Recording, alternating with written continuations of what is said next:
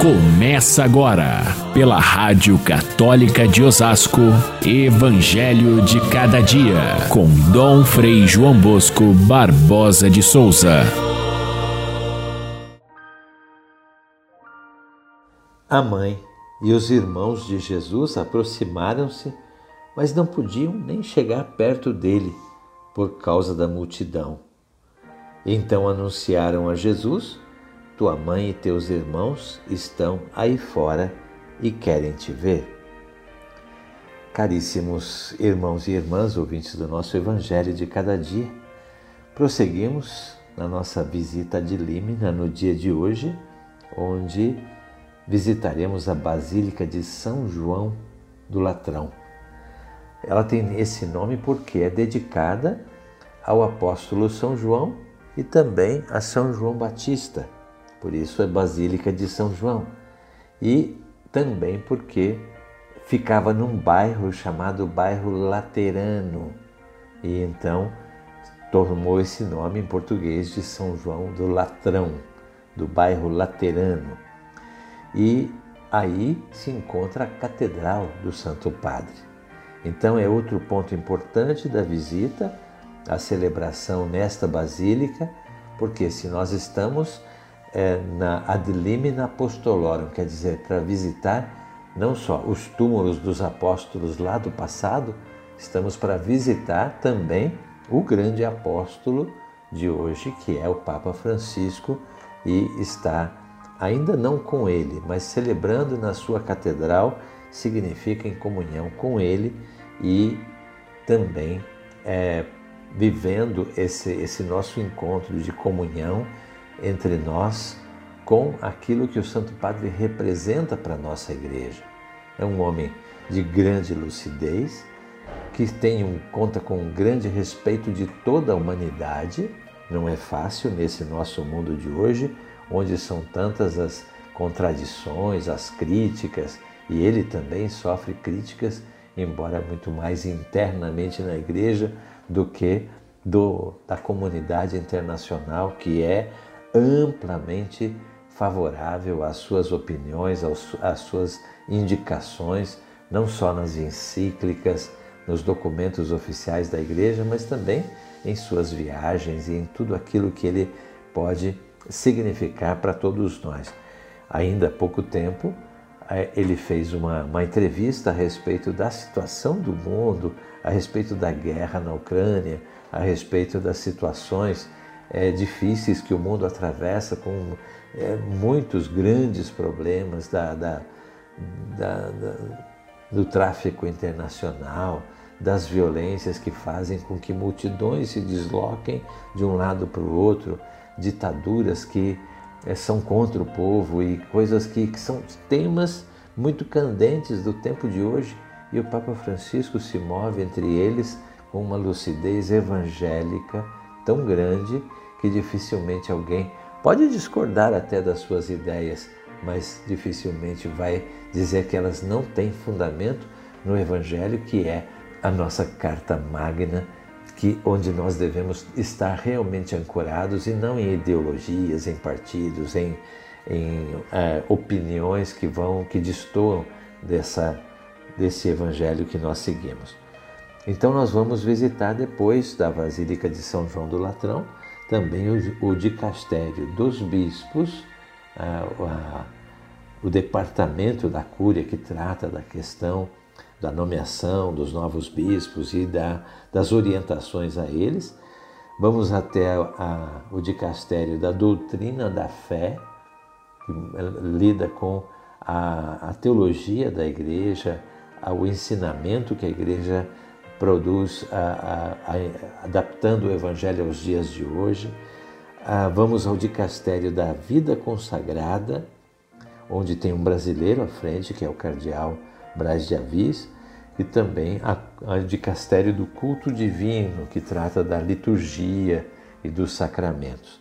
Portanto, são assuntos da maior importância que nós vamos ver no dia de amanhã e à noite ainda visitaremos o Pio Brasileiro, que é uh, o colégio que acolhe os estudantes, padres estudantes de teologia em nível superior, mestrado, doutorado, e os acolhe aqui em Roma para que eles possam fazer os seus estudos. Ali está presente também o nosso Padre Cássio, e eu vou ter a oportunidade de ir com os outros bispos e também de encontrá-lo.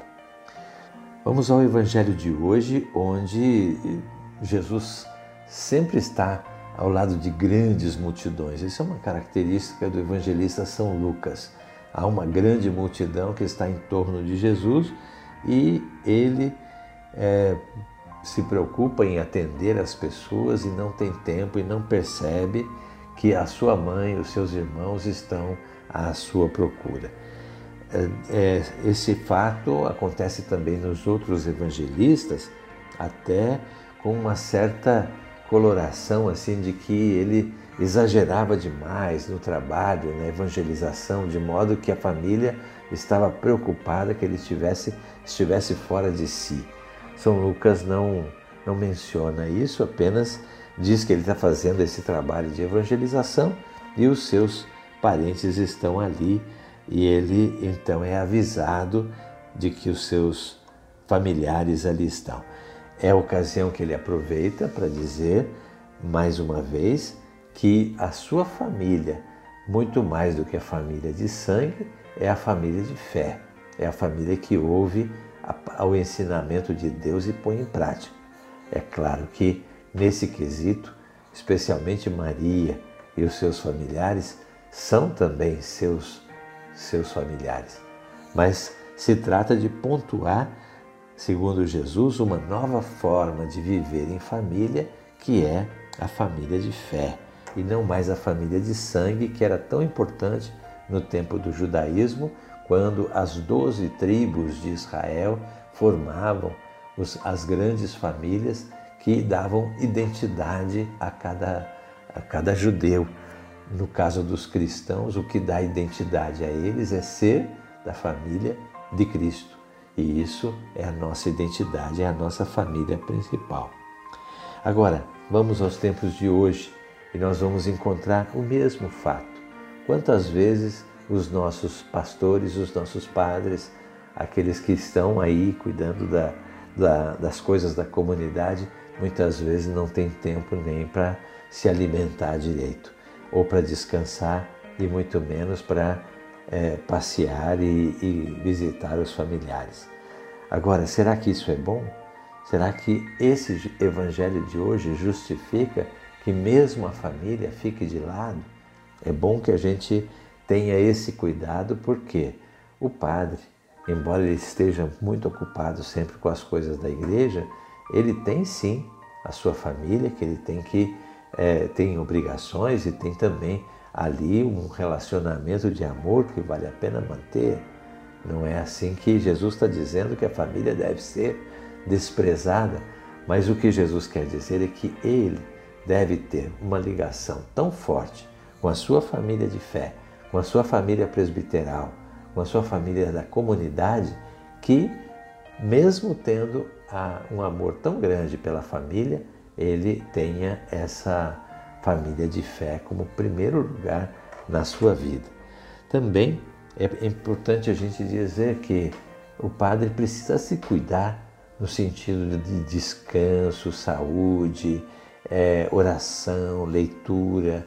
Ele deve também abastecer-se constantemente da palavra de Deus para poder exercer bem a sua função. Ele não simplesmente gastar tudo o que ele aprendeu na teologia sem repor aquilo que é necessário para estar atualizado nos tempos de hoje. Então, é importante que as pessoas levem em conta que esses pastores que Jesus escolheu e depois no decorrer da história são aqueles que estão aqui ao nosso redor, eles também precisam cuidar de si próprios e Jesus tem muito cuidado com eles é, e nesta passagem não aparece, mas ele depois os convida para descansar, para estar com ele e refazer-se constantemente. Vamos rezar pelos nossos pastores e hoje, na congregação dos bispos e da doutrina da fé e também do culto divino, estarei pensando na nossa diocese e levando aquilo que eu puder de é, comunhão com a igreja para vivermos em nossa Diocese de Osasco. Fiquem todos com Deus. Até amanhã, se Deus quiser.